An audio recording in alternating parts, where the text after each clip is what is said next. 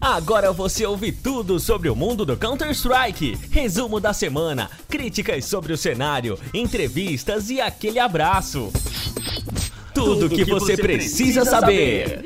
É outra, bolsa, vou dar outra. Está no ar o Clutchcast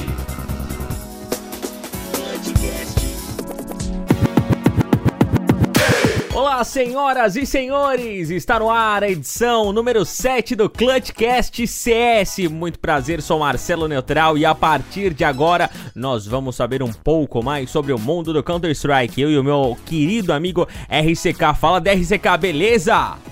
E aí, Neutral, beleza? Temos uma presença ilustre nesse dia de hoje. Verdade, já já você vai conhecer quem é que a gente vai entrevistar, porque agora eu vou convidar você a seguir a gente nas nossas redes sociais. O Clutchcast aí tá em todas as redes sociais: Facebook, Instagram, Twitter. No Facebook e no Instagram, Clutchcast CS. No Twitter, Clutchcast CSGO. Vai lá, segue a gente, segue todas as informações no nosso Facebook. Tem lá o link para você entrar no nosso grupo do WhatsApp e ficar sabendo de tudo que acontece no Clutchcast. Também debater com a galera que tá por lá enfim, é uma família mesmo que a gente tá montando. Meu Instagram e Twitter pessoal é arroba Marcelo Neutral, RCK, passa o teu aí, velho. É arroba RCK Giovanni. Ah, o nosso e-mail para contato é clutchcastcs@gmail.com e vamos agora com a sequência do Clutchcast. Parizão, você joga muito, irmão. Isso é só uma fase, confio no verdadeiro. Abraço. Que fase, mano? 17 barra 5, pai. Você tá assistindo o jogo que eu tô assistindo aqui? Ah, tá? Tá de brincadeira, pai? Que fase? Primeiro esquema é negar. Primeiro passo é você negar. Seja bem-vindo ao Clutchcast. Muito bem, como anunciado no início do programa, hoje estamos com mais uma visita ilustre aqui no Clutchcast CS, o podcast para você ficar bem informado sobre o mundo do Counter-Strike, para também conhecer um pouco mais a fundo do mundo do Counter-Strike, enfim, para você é, conhecer novas coisas e também é, histórias, enfim, as histórias são o que ligam as pessoas. E nós temos aqui uma visita ilustre, como eu falei no início do programa, que é cheio de histórias e cheio de análises análises.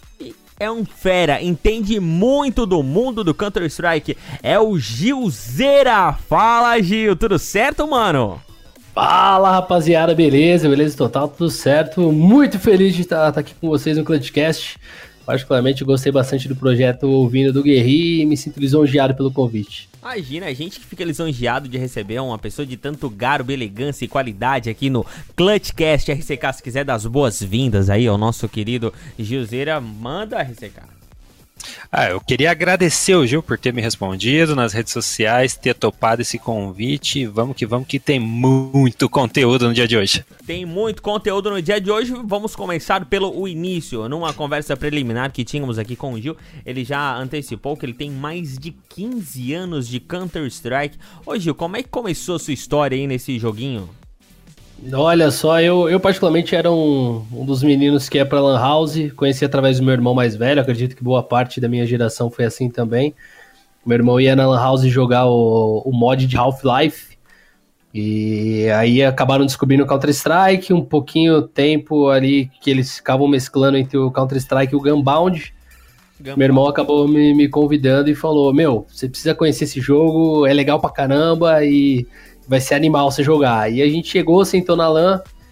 Na época eu acho que eu tinha, agora fazendo as contas, eu tinha por volta dos 9, 10 anos de idade. E, e aí foi uma parada muito legal, assim, porque meu irmão ele sentou e falou: Ó, coloquei duas horas para você aí, pra você testar esse jogo, vai lá e vê o que você, você acha. Primeira hora, na época eu jogava com MP5, né, que era a nave, eu, eu em pouco menos de um mês, assim, eu virei o top 1 da LAN de MP5, véio. era absurdo. E por causa do vício mesmo, comecei a vender figurinha de Yu-Gi-Oh! na época, eu batia figurinhas que estavam em bom estado, eu vendia pra ir pra LAN House, poder jogar CS no final de semana, cara. Então, foi, foi mais ou menos assim que eu comecei. Dali em diante, competição veio muito mais tarde, mas já, já era apaixonado pelo FPS. Esse foi teu primeiro contato com o jogo de FPS? Sem dúvida nenhuma, né, cara? O, o, o primeiro contato foi, foi com Counter-Strike. E aí, pouco tempo depois, foi o Medal of Honor no, no PlayStation, que, que era PlayStation 1, se eu não me engano, na época. Medal of Honor, mas é. Depois né, nessa caminhada aí de. É, de amador aí no início, você foi pelo, pro Medal of Honor e é, sempre teve essa. Como é que eu vou. Como é que vou, essa preferência pelo CS? Ou nesse início você é, deixou de jogar o CS, foi para outro jogo? Como é que foi? Não, é bizarro isso, cara. Até, até brinco. Eu tava conversando disso com meu irmão, inclusive, há um mês, pouco atrás. Que, que fazendo as contas no, no geral, eu acho que desde que eu comecei a jogar Counter-Strike, eu não me lembro de ter passado uma semana sem jogar o Counter-Strike, cara. Era bizarro. Mesmo depois que acabou ali pra 2011, 2012, que o cenário tava, tava decaindo, eu tinha lá o meu servidor pirata de 1.6 para ficar jogando. E, e, era uma parada que eu. To, todos os dias, cara. Eu cheguei a trabalhar em outros, outras áreas também, mas era meu vício. Quando eu fiquei um pouquinho mais velho, eu sempre sentava em casa, abria uma lata de cerveja e ia jogar CS. Se não tivesse servidor lotado, eu botava nos bots mesmo para jogar uma horinha ou duas por dia, porque era um era uma zona de escape, assim, que eu tinha. Era uma, parada que sempre me fez muito bem. E hoje, felizmente, consigo trabalhar na área. E como é que foi, assim, essa, essa transferência? Como é, quando é que você é, percebeu que, tipo, pá, esse negócio que é o, o meu joguinho, é o meu anti-stress, ele pode se tornar a minha profissão, pode se tornar aquilo que eu gosto de fazer. Como é que foi? É, aquilo que vai me dar retorno, né? Quando é que chegou esse momento? Então, existe toda uma história atrás disso, na realidade. Muito se deve ao, ao ponto do Fallen lá no Cocabum, né, na época. É, se não me engano, foi 2014. E eu tinha acabado de migrar do 1.6 pro, pro CSGO e em 2013 eu estava num processo de, de, depressão absurda. Eu tinha uma empresa no, no mercado, de, no, no mercado fonográfico, é uma produtora, e aí eu comecei a me internar no jogo de novo, porque era minha zona de escape, comecei a gostar bastante. Aí o meu irmão de novo chegou e falou: Ó, oh, você viu que saiu o CSGO, velho? Ele foi lá e comprou o CSGO na Steam pra, pra gente. Na época eu tinha até perdido a minha Steam. E ele acabou pegando e montou outra lá, chegou e falou: Olha esse aí, ó, testa essa aí que vai ser legal. Primeira semana eu achei uma bosta, essa é a grande verdade. Esse jogo muito mal otimizado. Eu falei: Meu, eu sou do 1.6, isso aqui é um lixo, o bagulho parece COD, não sei o que. Hoje, inclusive, até gosto de jogar COD, olha que bizarro. E aí eu falei, meu, isso aqui é muito, sei lá, velho. Eu, eu, gosto de CS quadradão. Isso aqui é muito liso, tá muito bonito. Isso aqui não, não faz tá sentido. tá muito bom, não é cara. É raiz, não é tá raiz. Tá muito... Isso aqui não é raiz. Tipo assim, o jogo era bonito, mas era mal otimizado. Então, os barulhos nada a ver, o, o som pelo fone era horrível de ouvir. Era, era muito, muito trágico, assim, o jogo. Aí, só que, pelo fato de eu começar a me internar nessa época, eu peguei e vendi minha empresa para investir no, no CS. Foi meio louco isso da cabeça. Foi um pouco por conta da depressão, um pouco por conta do CS. E quando virou essa chave, aí eu falei, ah, vou, vou tentar investir como jogador. Eu cheguei a competir em 2009 e 2010, num ponto 6, mas a gente entrava nos torneios sabendo que a gente ia tomar pau. Quando a gente ganhava um, duas ou três partidas, que a gente ia pegar algum time bom, a gente já, já ia conversando já o que, que a gente ia fazer depois. A gente já sabia que não ia passar dali porque era, o nível era muito, muito distante. Mas aí no, no CSGO eu, a minha caminhada foi um pouquinho diferente.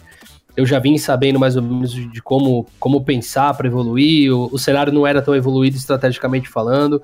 É, a galera não tinha uma mentalidade tão forte para para montar uma equipe do, do jeito certo. O, os top teams na época era o Cabum e o Dexterity, né? Que, que pouco tempo depois veio a ser o, o time do Henrique e do Lucas.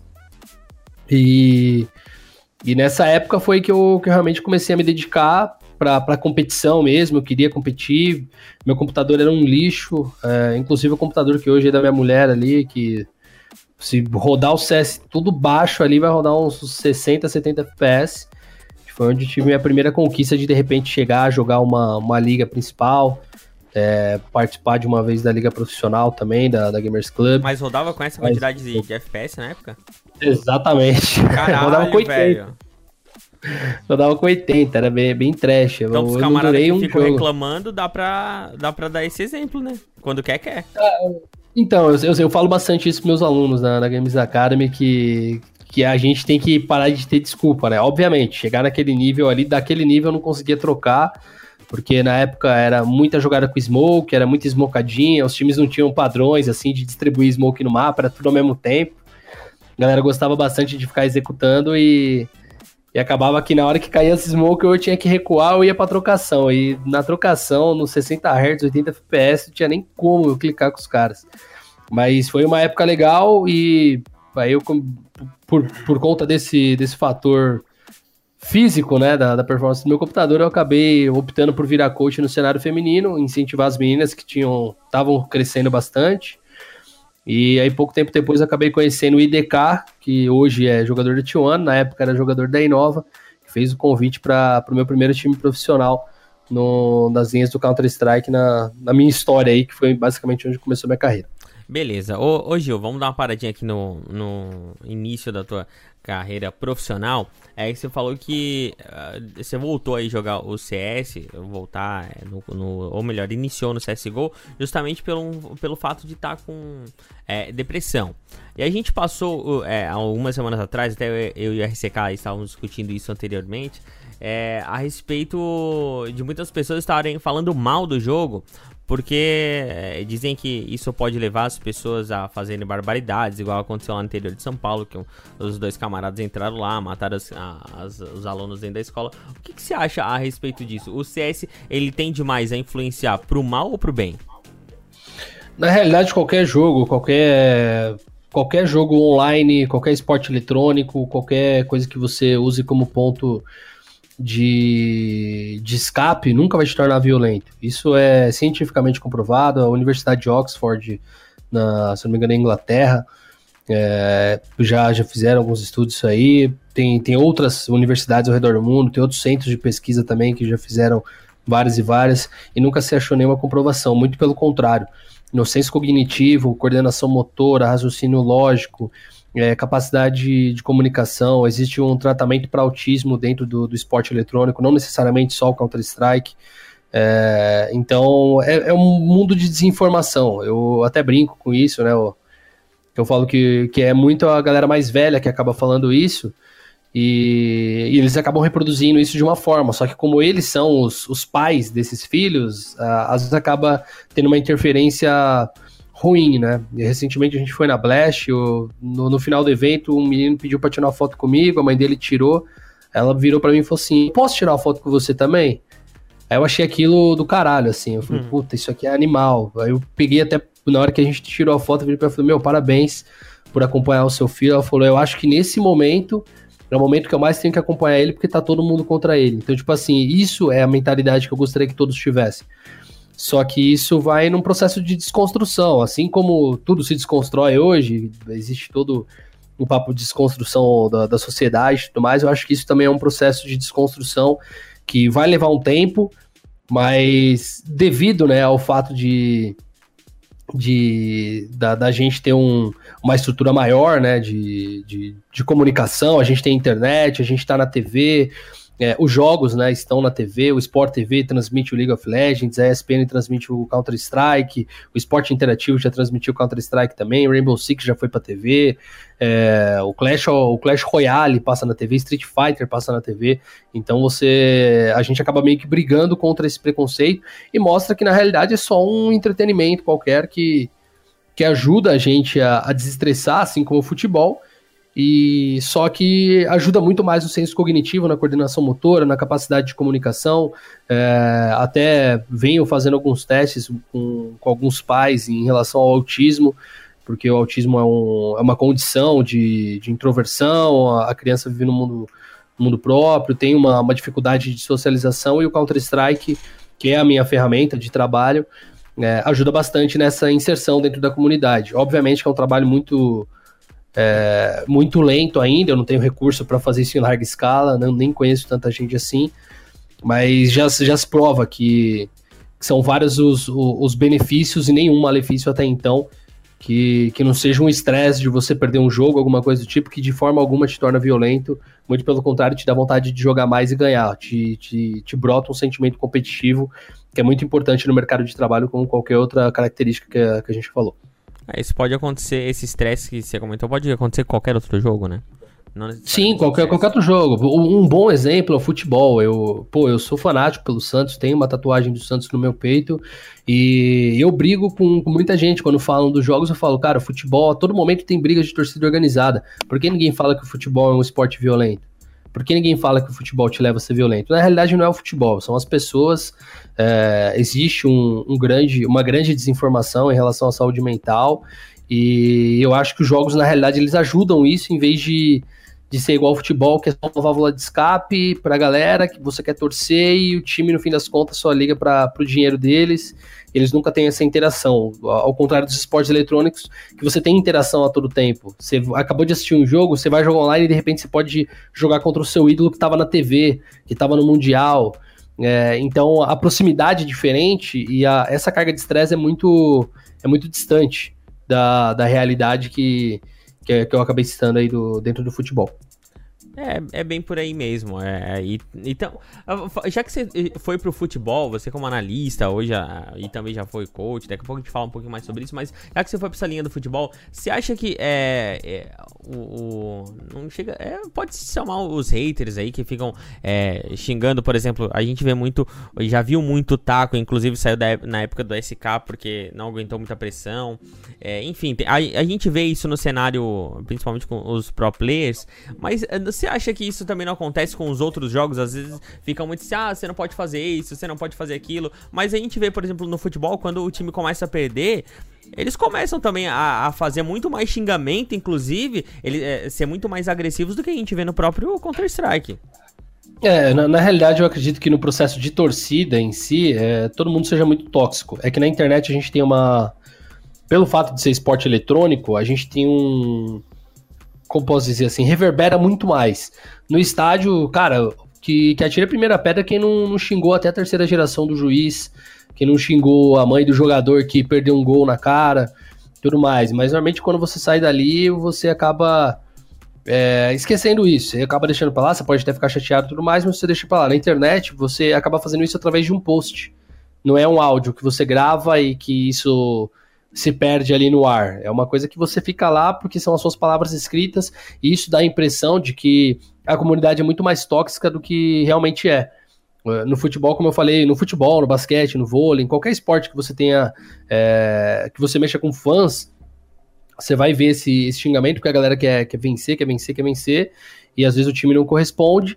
E a diferença é que na internet fica eternizada porque a gente posta no Twitter, no Facebook, no Instagram, em redes sociais no geral, num grupo de WhatsApp, alguma coisa do tipo, e, e isso reverbera de uma forma diferente. Eu, eu acho que esse é, é, o grande ponto, assim, que é, que é a grande diferença de, de um mercado para o outro. É, aquilo que deveria ser o momento, às vezes é marcado por, por uma eternidade, aquela emoção que seria só momentânea, né? É o que você falou, Gil do, da toxicidade no, nos esportes, o Leonardo Miranda, ele é colunista do Globo Esporte, ele, ele postou, inclusive, acho que ontem, uma coisa que fala muito disso que você falou. Ele falou assim, ó, vocês já pararam para pensar na forma como, é, como vocês lidam com o futebol? Será que é saudável ver um jogo sofrendo, angustiado, xingando todo mundo que está em campo? É muita energia negativa. Podemos olhar para o futebol com mais carinho, saborear o jogo e o futebol em si, para refletir. É a mesma coisa que dá para levar conta o próprio CS, qualquer esporte que você estava falando. Tipo, não precisa dessa toxicidade toda, é só. É, o pessoal tem que aprender a curtir o jogo, aprender a lidar com os resultados ruins, mas mas realmente ver que o pessoal está se, tá se dedicando ali, são pessoas atrás do, do computador, não precisa dessa toxicidade toda, né? É, mas eu, eu encaro isso como um processo de representação, né? Como eu falei, você acaba mexendo com, com, com o fanatismo, com, com a torcida, com o coração, com a emoção do cara. Aquele cara ele tá depositando muita coisa em você que. É, eu falo isso pensando já no processo de, de, de quando eu competia como treinador que apesar da pressão ser muito pequena para nós, na, na, comunidade de Counter-Strike, na época que competia, não tinha uma torcida muito grande, é, ainda assim era uma torcida que se a gente não fosse bem, você sentia que eles mudavam a forma de, de, conversar com você, de se relacionar através mesmo das redes sociais. Então, quando você acaba mexendo com um pouquinho de fanatismo, acredito que essa emoção no geral, porque ele está sendo representado ali. Ele encara que você, você é o grande representante dele eu enxergo sim que a gente tem que aproveitar mais das coisas, entender mais. Eu sou um cara que lida muito, muito bem com a derrota, tenho uma estrutura mental muito forte em, base disso, por sempre ter competido é, no futebol, no, no handball, no, no Counter-Strike, em outras, outras modalidades também. Sempre fui um cara bastante competitivo. É, então eu meio que aprendi a lidar com as derrotas. E obviamente também tendo uma estrutura familiar muito forte em casa, que sempre me ensinou a fazer isso da, da forma certa, mas eu acredito que isso não seja uma realidade muito grande para a maioria. Então eu acho que, que isso é uma conduta de educação, é uma conduta de, de assimilação e de, de, proximidade. Como eu falei, às vezes você está perto da comunidade, você pode ver todo mundo vai lá, por exemplo, o Fallen perto de uma partida, vai todo mundo falar que ele tem que se aposentar, que ele é retiro bobo, que o Fallen tá um lixo, que ele é um Nilba, não sei o que, mas você vê o cara de perto, aí o cara vai lá e pede pra tirar uma foto, pede pra assinar o pad, fica bobo, volta para casa falando, meu, o Fallen assinou o meu pad. Então, Exatamente. eu enxergo que é muito como uma válvula de escape, e essa, essa representatividade às vezes acaba é, mesclando um pouquinho de sentimentos e às vezes a frustração pode vir de outro segmento, mas por já estar tá ali, já estar tá com um sentimento negativo, acaba descarregando dessa forma. Acontece também do cara ir lá xingar e depois o, o, ídolo que foi xingado ir lá responde: E aí, cara, por que tá fazendo isso? Aí ele responde baixo: ah, desculpa, né? Ah, eu gosto de ti. Acontece também, mano. É, é o, o famigerado não acredito que você me respondeu. É. é exatamente. ah, exatamente. E a gente não acreditou que você ia responder também pra gente. E tá aqui agora dando essa super entrevista pro Clutchcast. Juseira, Dando continuidade, então, aqui, é, voltando à sua, a sua carreira, a sua trajetória, a gente parou em você entrar no modo profissional. Como é que foi aí? Como é que você entrou no modo profissional? Foi como jogador? Foi como coach? Como é que foi? É, essa foi uma inserção como coach já. Eu, como eu falei, eu acabei, devido à minha estrutura física no, no, computador, eu acabei cedendo ao processo de, de virar coach. Eu sabia que eu era inteligente o suficiente para treinar um time, mas que o meu computador me limitava bastante, me desanimava, então o meu nível de jogo acabou decaindo muito. Por frustração mesmo. E, e isso dessa forma acabou me chateando um pouquinho. E aí quando eu, quando eu entrei para ser coach, eu buscava ser, ser o melhor possível. A gente disputou a G3X Cup com as meninas na época da Pichal. É, o pessoal acabou me notando lá, ficou olhando meio de fora, quem quer ser louco que fica gritando aí. E, e aí, no fim das contas, a galera começou a a falar um pouco do meu nome. Mesmo que fosse para dar uma zoada assim, ninguém me respeitava muito na época. E eu acabava levando na boa. Eu sabia que, pô, no o cenário feminino já tem muito preconceito, e ainda com coach de cenário feminino a galera respeitava menos ainda, mas aí o IDK começou a, a me chamar, até por um, na época ele namorava uma jogadora e a gente acabou se apresentando, ela apresentou nós dois.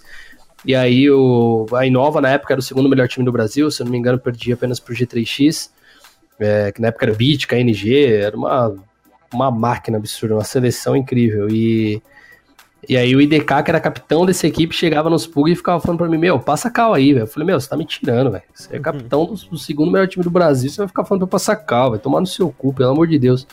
E aí, mas eu passava cal. E, pô, ele começou a gostar, ele pegou e virou pra mim e falou assim, ô, a gente tá precisando de um coach aqui, você não quer ser coach capitão do meu time? Aí na, naquela hora eu virei pra minha mulher e falei, meu, olha que bagulho louco, velho. Falei, eu, eu, eu tô aqui num time feminino, tô pô, feliz com, com o que eu tava atingindo já de alguma forma, longe de qualquer profissionalização. O cenário feminino vem se profissionalizando nos últimos seis meses, e ainda não, não é tão profissional, então imagina lá em 2015, 2016. É, e, e, aí nisso foi, foi a minha primeira inserção. Eu acabei entrando no, no primeiro dia, na época a Inova era IDK, TT, Cello, Nex e Pionzoid. O Knight tinha acabado de sair. E então era, um, era uma seleção incrível, jogadores é, de, de muito skill individual, era um time muito forte, muito competitivo. E o meu primeiro dia com eles foi um foi uma coisa bem legal, assim, a gente tava perdendo um jogo, eu pausei a partida no, no, meu primeiro jogo, no meu primeiro dia, eu dei um come nos caras, eu Tipo, falei, meu, a gente tem que voltar para esse jogo por isso, por isso, por isso. E, e, no fim das contas acabou que voltou legal, assim, a galera voltou pro jogo, a gente levou pro overtime, acabou perdendo, mas todo mundo a partir daquele momento me respeitou bastante. Eu acho que essa foi a minha porta de entrada mesmo pro, pro cenário profissional, a Inova, tenho o maior carinho, inclusive, tanto pelo, pela equipe, tanto quanto pelos jogadores. A maior parte ainda meus amigos, o TT, o IDK, são, são pessoas que eu troco ideia até hoje de forma bem bem, bem amigável, são, são dois caras que eu, que eu levo como irmãos. O Nexus e o Cello também tem uma relação maravilhosa, e o Pionzoid aí desandou para virar DJ, mas a gente sempre troca uma ideia no Face de vez em quando ali, principalmente porque eu, eu gosto bastante do mercado fonográfico, a gente acaba sempre trocando umas figurinhas. Então essa, essa foi a minha porta de entrada. E daí entrou, e daí como é que foi? Então, aí desse ponto, né, partindo desse ponto, pouco tempo depois o time da Inova se desfez, a, os jogadores não estavam mais afim de jogar um com o outro. é, tava tendo muito conflito de ego, tanto que depois que o time acabou, todo mundo voltou a se falar normal, tava tendo uma, uma crise muito forte. E recentemente, na, na, naquela época, eu tava já há algum, algum tempo fazendo algumas transmissões já conjunto do Cap, né? Fazendo as transmissões da Liga Profissional, da Gamers Club, fazendo Liga Principal, transmitindo todos os campeonatos que podia e que não influenciava no meu horário de treino. E aí, o, quando eu saí do time, o Cap falou: Ó, oh, beleza, vamos, vamos dar bala aí, vamos continuar comentando. E é isso aí. Eu fiquei meio que na deriva, assim, né? Sem, sem saber o que ia fazer. E eles acabaram entrando em TZ, que foi o IDK e o TT. E aí eles montaram um time com o IDK, era o IDK, TT, Fake Brother, FP e Cryo. E aí eles foram jogar o, Intel Gaming Challenge, se eu não me engano.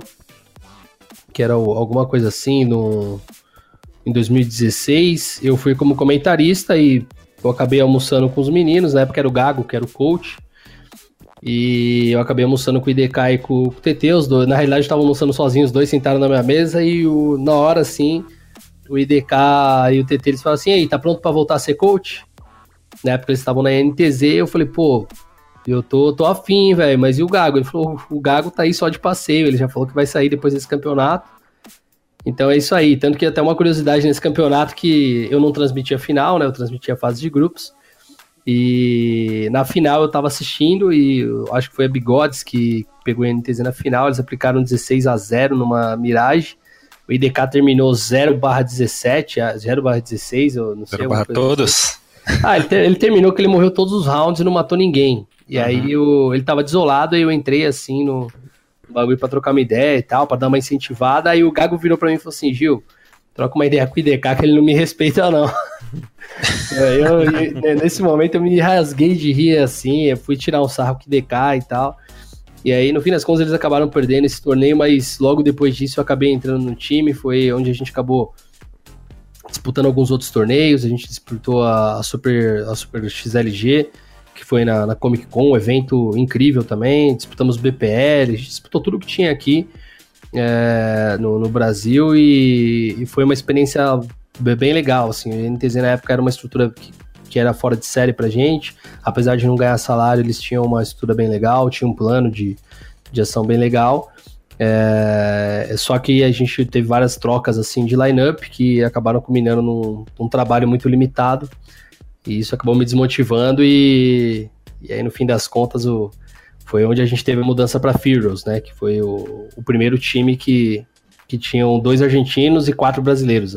Que era eu de coach mais três na, na lineup que foi a última formação da NTZ, que era o último core, que era o TT, Cryo e Xande, que hoje está na NTZ também, e o 1962 e o Reversive, que hoje são jogadores da Isurus Game. É, e, e, isso foi uma coisa bem legal, assim, porque foi uma troca, todo mundo já era muito amigo. É, até hoje tem uma amizade e um carinho gigantesco pelo 1962 Reversive. A gente bate muito papo. Toda vez que a gente vai, vai para campeonato de lanche, a gente se encontra. É sempre uma, uma experiência legal, bacana demais. E essa foi uma das experiências mais legais como treinador, porque em duas semanas de time a gente tinha que ter o um processo de comunicação, a gente falava em quatro línguas, era o espanhol, o português, o inglês e às vezes mandava até um italiano no meio. Oh, meu Deus. Que era, que era pra galera conseguir entender. Era uma, uma coisa de louco, mas era divertido demais. Era muito divertido. Foi um Furious ou Poliglota Team?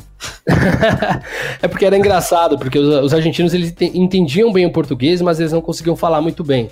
Uhum. Então a nossa comunicação era um portunhol e às vezes vinha o inglês do nada. O, o Cryo era fluente em inglês, é fluente em inglês. O Xande é fluente em espanhol.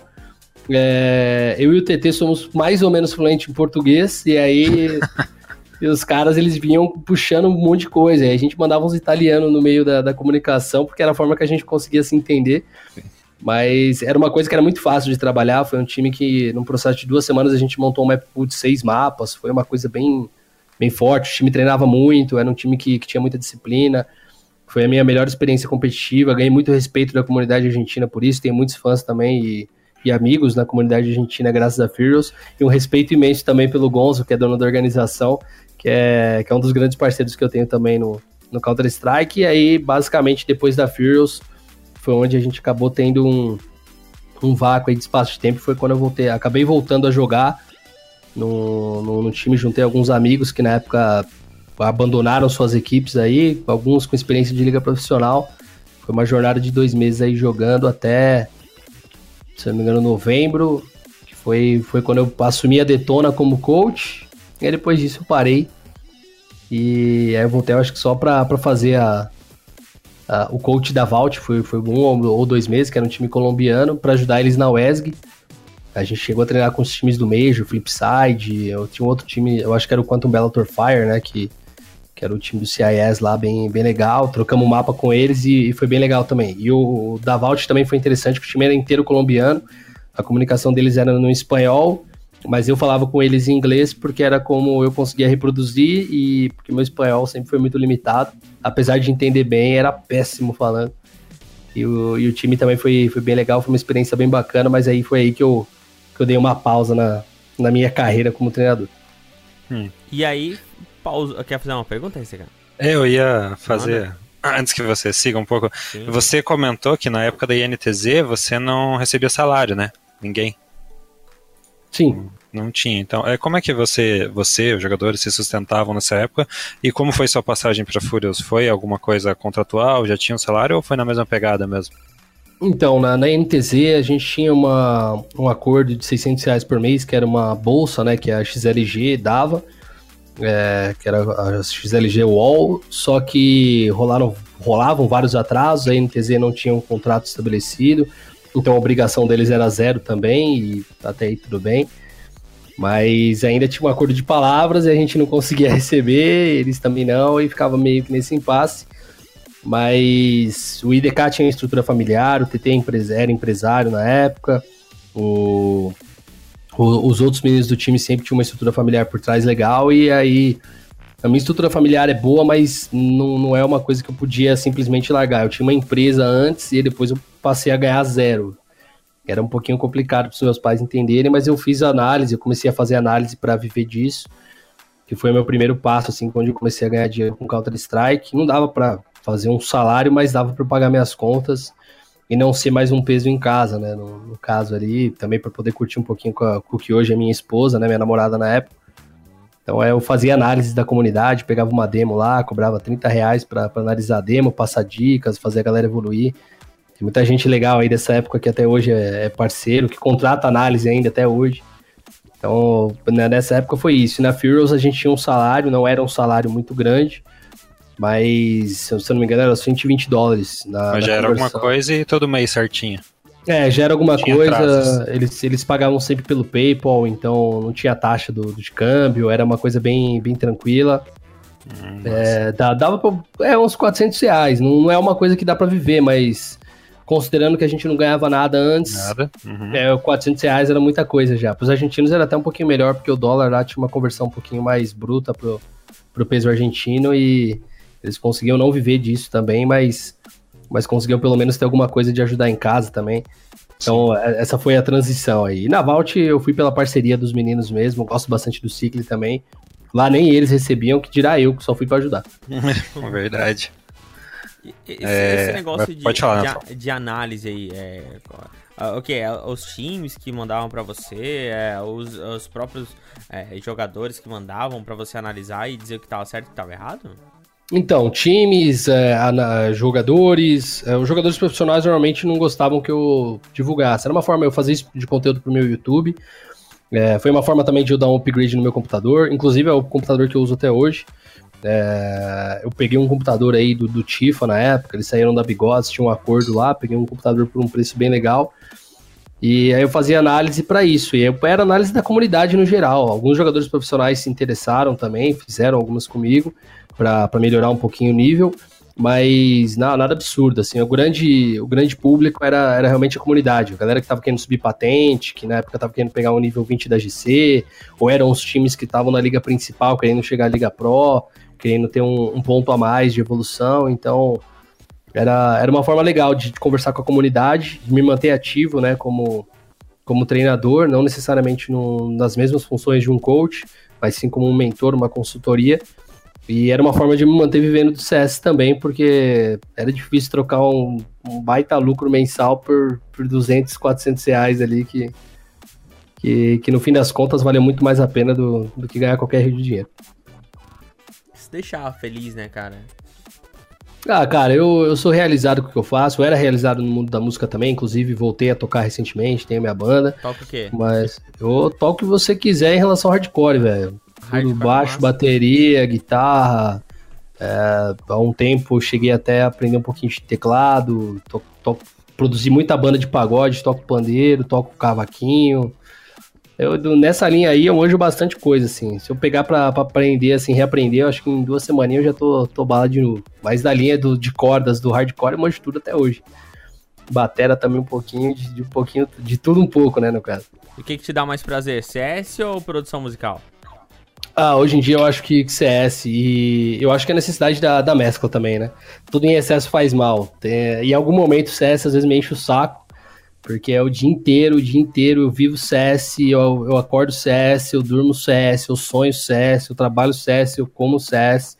A minha vida é essa. Durante um tempo eu achei que eu poderia me desligar no bairro, aí os meus amigos de escola começaram a jogar e todo mundo de alguma forma entendeu que eu era alguém na comunidade, começaram a me bombardear com perguntas. Eu falei, cara, onde era meu ponto de escape para falar de futebol, para falar de qualquer outra coisa que não fosse CS, agora SS, então é, eu acho que tudo em excesso faz mal. Da mesma forma que na música eu tava saturado, eu acho que o CS também me saturou um pouquinho, agora eu já voltei a equilibrar bastante. Tava até falando aqui um pouquinho antes da entrevista que eu, eu gosto de jogar um Play 4 também ali, eu tenho, agora baixei o For Honor nesse último mês aí, tô me divertindo bastante ali pra sair um pouco da, da linha do FPS, de ficar dando tiro na cara dos outros. é... Deixa eu ver. Você, é, você falou que foi da Vault e tal, mas nesse meio tempo teve uma coisa muito importante para você, né, Gil? Teve o é, vamos, vamos dizer, em 2016 você conseguiu chegar no quarto melhor coach de, de CS no brasileiro, né? Uhum. E em 2017 se consagrou o melhor coach pela GC Awards. Conta isso pra gente, como é que foi, como é que é a sensação. É, isso, isso é uma parada bem legal para mim, honestamente, eu, é o único prêmio que eu, que eu tenho como, como treinador. Eu, inclusive, ali que no, provavelmente no Wikipedia nem tem, mas na NTZ, quando eu entrei, a gente disputou seis campeonatos. Na realidade, foram sete campeonatos e seis vices. Desses seis vices, em quatro eu já era o coach da equipe. Então ali não consta, mas eu nem lembro quais são esses, esses, esses vices. Depois, inclusive, tem até que falar com o TT para depois atualizar esse perfil aí, porque é muito bom lembrar essas coisas. mas mas uh, ali eu não, não tinha nenhum título, eu não tenho nenhum título até hoje, é uma grande frustração minha. É, e, e, vencer esse aí como best coach, para mim foi, foi uma coisa bem legal. É, ter o reconhecimento, é um prêmio da comunidade, mas é um, para estar tá ali você precisa estar tá dentro de um júri. E, e o júri me julgou relevante o suficiente para estar tá duas vezes, dois anos consecutivos. É, no, no, primeiro momento, eu, eu acredito que em 2016 talvez eu não merecesse mesmo. É, eu estava começando ainda, tinha, um, coaches melhores ainda do que eu. E o próprio Slayer, o, Arno, que ganhou esse, o GC Awards 2016, fazia um trabalho muito bom no Operation Kino. E, e, era uma coisa bem legal, era uma competição bem saudável, todo mundo brother, todo mundo amigo. A gente trocava muita figurinha também. E o respeito era mútuo, mas em 2017 eu dei o sangue, eu falei que ia ser meu ano. É, eu tava com isso na cabeça, foi um dos grandes títulos que eu, que eu almejei de verdade. Eu queria fazer meus times renderem. É, e a Furious foi uma grande resposta a tudo isso. Eu acho que, que, que, a Furious foi, foi o que me deu esse, esse título. Eu, eu treinei a Detona depois, é, treinei NTZ, mas eu acho que a Furious foi o que, que a, a galera olhou mesmo e falou: aqui tem alguma coisa.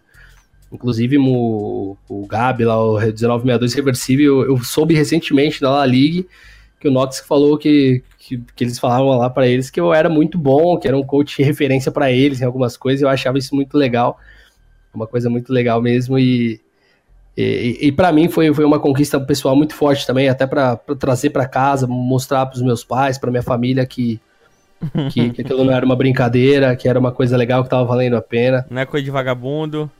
Meu filho tá trancado o dia inteiro naquele quarto. Isso, isso é uma coisa também que, que é muito interessante, porque minha família, apesar de sempre me apoiar, né, minha mulher também, pô, abençoada demais de ter uma parceira dessa mas todo mundo me pressionou a voltar a ter um emprego formal. e, e, eu até, eu até né? lembro né? que um pouquinho antes de eu entrar na Inova, eu fui. Eu, a minha mulher chegou e falou: pô, meu, a gente precisa arrumar um trampo pra você. Você, você tá nesse bagulho, o dinheiro tá acabando, a gente não tem mais de onde tirar. porque na época o dinheiro que eu tinha da empresa já estava indo de ralo. E, e aí eu, eu, fui entregar uns currículos no shopping, fui fazer uma entrevista no, numa loja de, de, sapatos, assim, e é uma coisa bem legal, porque eu sempre fui vendedor, desde sempre, cara. Eu sempre trabalhei com vendas. E aí eu comecei a falar da experiência dos caras, da, pro, pro, pros caras, se não me engano, era o regional e o coordenador do, da, da loja. E aí os caras viraram pra mim e falaram assim: Meu, o que, que você tá fazendo aqui, velho? O seu currículo você vai bater ou vai tomar o nosso lugar, velho. Você tem, você vive vendo, não sei o quê. Com certeza a gente vai te chamar pra segunda. Pra, pra segunda parte da, da, da entrevista e tal, da, da seletiva, aí vai ser, pô, vai ser um prazer trabalhar com você. E aí eu falei pra minha eu falei, meu, de verdade, o que, que eu tava fazendo lá? Até agora eu não sei, velho. Eu não, eu não sei responder essa pergunta. E minha mulher fica até chateada se, se eu falar isso perto dela, porque para ela, ela, ela fala que é uma frustração, porque obviamente bateu desespero, né, financeiro e, e, e, na época foi um pouquinho desesperador, mas ela fala, pô, eu quase tirei você do seu sonho, de uma das coisas que fez a gente ir longe e tal. E aí eu, eles me ligaram na terça-feira, na, na terça-feira seguinte, eu tinha acabado de começar a dar aula na Games Academy, era minha terceira aula, na terça-feira, às 5 horas da tarde, até hoje eu tenho um encontro de terça no Discord. E eles me ligaram às 3 horas da tarde, falando: Você tem como chegar aqui 4 e meia para fazer a segunda parte da entrevista? Eu falei: Desculpa, eu tenho aula. A gente não consegue fazer nada depois. E, e aí ele falou assim: Tudo bem, então depois a gente liga. E na hora que eu desliguei o telefone, eu sabia que não ia rolar aquela segunda ligação. E eu sorri porque eu falei: Pô, tirei um peso das minhas costas, agora eu vou fazer o que eu gosto. E dali em diante as coisas começaram a dar certo. Foi, foi muito bizarro, assim, foi, é uma das memórias que eu tenho, assim, que para mim é marcante demais. Porque eu quase voltei a trabalhar com outra coisa que eu gostava bastante, mas por um salário que não ia condizer com o tempo que eu ia trabalhar, não ia me fazer feliz e eu ia ter que abandonar o CS. Foi, é, uma, é uma coisa legal, assim, uma da, das coisas que, que mais me fez lembrar do porquê que eu tava ali, do porquê que eu tinha por que eu tava abrindo né, mão de tanta coisa, por que eu, eu doei tanto meu tempo. E, e, realmente a grande resposta era que eu não sabia responder a pergunta do porquê eu estava ali. Então, hoje eu sei. hoje eu sei, mas naquela época era, era meio assustador. E foi por pouco, né, mano? Quase que hoje a gente não tá conversando com o Joseira. É, de, demonstra que às vezes a gente tem que agir com um pouco de coragem nos nossos sonhos. É, um pouquinho, né? Quem sabe também não, não fosse vocês do agora, né? Vocês podiam estar tá comprando um sapato pro José, né? Da melhor forma do mundo, sem saber lá, eu só ia estar tá tentando enrolar vocês para passar uma meia junto e era isso. pois é, mas, é, mas assim, ó, desenrolador que você é aí conversa bem pra caramba, essa hora já tinha tirado o emprego dos caras lá. Tava fazendo era a entrevista para contratar novos dias. É, velho, mas, mas sendo bem honesto, eu acho que, que nunca foi minha cara. Eu sempre gostei de ter a minha liberdade, sempre gostei de ter um, alguma coisa que eu pudesse crescer pros lados e não necessariamente só para cima. Para cima, às vezes, a gente acaba tendo que matar algumas pessoas ou a gente acaba sendo morto no caminho e eu acho que esse, esse tipo de mercado canibal para mim não, não, funciona. Eu gosto de, de, todo mundo crescendo junto, lado a lado. É isso que eu levo pra minha vida, principalmente dentro do, do, do esportes, não só dentro do Counter-Strike essa grande família do esportes. Cara, e falando em, em família e esportes, é, quando é que você passou aí de coaching para analista de Counter-Strike? Como é que foi isso aí? Veio um um convite, foi numa necessidade ali que faltou um analista, ah, o Gil conversa bem, traz ele aí, como é que foi? Então, na, na realidade eu já fazia meio que mescla, né, na, na época da NTZ ali no, no início de 2017, eu já fazia alguns comentários, alguma coisa assim. Eu tive minha primeira oportunidade na ESL, né, no, no caso, para comentar um ESL One, a convite do BCZ, inclusive, o BCZ que me indicou lá, agradeço pra caramba ele até hoje. BCZ e o Cap são, são duas pessoas que, que eu devo a minha vida dentro do, da linha dos comentários e análise, porque eles que me colocaram para começar, me deram essas oportunidades. Foi o primeiro grande evento? Foi, eu fiz o ESL One, o Cologne, era 2016, eu acho que era 2016 ou 2017, acho que era 2017. E, e foi animal, assim, porque eu era coach, eu tinha acabado de, de dar uma pausa no, no time, a gente estava num momento instável, o time não sabia se ia continuar ou não. E aí veio um convite bem legal, era uma diária muito boa, aí na época era quase que o que eu ganhava de salário. Então, para mim era bem, bem legal. Eu falei, pô, talvez valha a pena eu ficar mantendo em paralelo, né? E aí no fim das contas eu fui fazendo esse paralelo, só que em 2018, que foi quando eu treinei a Vault ali na, em janeiro, né? Que, que eu falei para no caso, antes ainda, na, na Detona, eu treinei a Detona do dia 6 de novembro ao dia 6 de dezembro, e eu não renovei com eles, porque eu falei para eles, eu falei, olha, desculpa, em 2018 eu vou fazer o cenário de CS crescer, eu vou tentar trazer mais investimento, eu vou fazer alguma coisa, eu vou sacrificar o meu sonho de competir para tentar fazer a galera conseguir realizar o sonho deles, é, e eu vou investir na linha de comentários que dá para conciliar o tempo. E aí nessa linha de comentários e análise eu acabei fazendo uma uma nova carreira. Em 2018, eu, honestamente, eu trabalhei de, de uma forma que eu acho que eu nunca tinha trabalhado na vida. É, cheguei até a ficar doente um tempo por, por não dormir, por estar no, no 220 o tempo todo. É, se eu tivesse cabelo, tinha caído de novo, então ia ser muito doido. Foi, foi uma pegada bem insana, assim. Muitos dos resultados assim que eu tive refletiram na comunidade de uma forma muito positiva. É, então, quando eu troquei, necessariamente não foi para ser comentarista. Eu fiz isso como uma segunda opção para me manter ativo na comunidade, que eu fiz inclusive através do meu canal no YouTube, mas também para conseguir fazer com que as outras pessoas tivessem oportunidades que eu não estava conseguindo ter, porque não tinha ninguém interessado em fazer o, o que eu queria fazer que era criar uma, uma estrutura para os jogadores, tentar fazer com que, a, que as, as, empresas valorizassem mais, que os times chegassem trazendo investimento sólido, é, criando conteúdo em cima, fazendo a comunidade se desenvolver. E, e obviamente que tá, a minha importância talvez nesse ponto deva ser de 1 a 2% em toda a evolução que teve o cenário, mas eu já me sinto muito, muito relevante nesse ponto, porque de 1 a 2% aí significa muito esforço colocado no meio, foi foi uma troca bem legal e honestamente não me arrependo. Esse ano eu tô tentando me desligar ainda, tem muita coisa do ano passado que ainda vem comigo até agora. A gente está quase no meio do ano e ainda não consegui me desligar de tudo, mas é um, para mim é um reflexo de um trabalho bem feito, das empresas me procurarem, de, de sentirem que tem a, se sentirem confortáveis de alguma forma para me pedir uma consultoria, pedir uma opinião, pedir algum ajuste. E eu, eu honestamente, eu, eu, me sinto feliz hoje como comentarista, como, como instrutor, como coordenador de conteúdo, como criador de conteúdo, é, como narrador, apresentador, o que você precisar. Mas eu acho que o que, que me faz feliz mesmo é poder propiciar a todo mundo as oportunidades que eu não tive no cenário competitivo. E só que eu acabei tendo como analista, como comentarista, narrador, enfim. É, e É, sobre os seus trabalhos, eu queria saber como é que você já falou como que você entrou como analista. E como que você entrou nessa relação GC, GA, de virar instrutor da, da, da, da GA, depois ter um, vamos supor, um, um programa só seu, que é o, que é o Rush, né, o Games Academy Rush, e entre o, eu, outras que eu vi que também tem, tem outras opções lá. Como que foi essa relação? Como é que chegaram para vocês? Como é que você se sentiu na hora de ter uma aula específica na maior, na maior plataforma atual de, de CSGO? Então, para mim foi um convite muito legal, foi o Fly que me convidou. É, a gente se conheceu na Pro League do, de 2016, no Ibirapuera.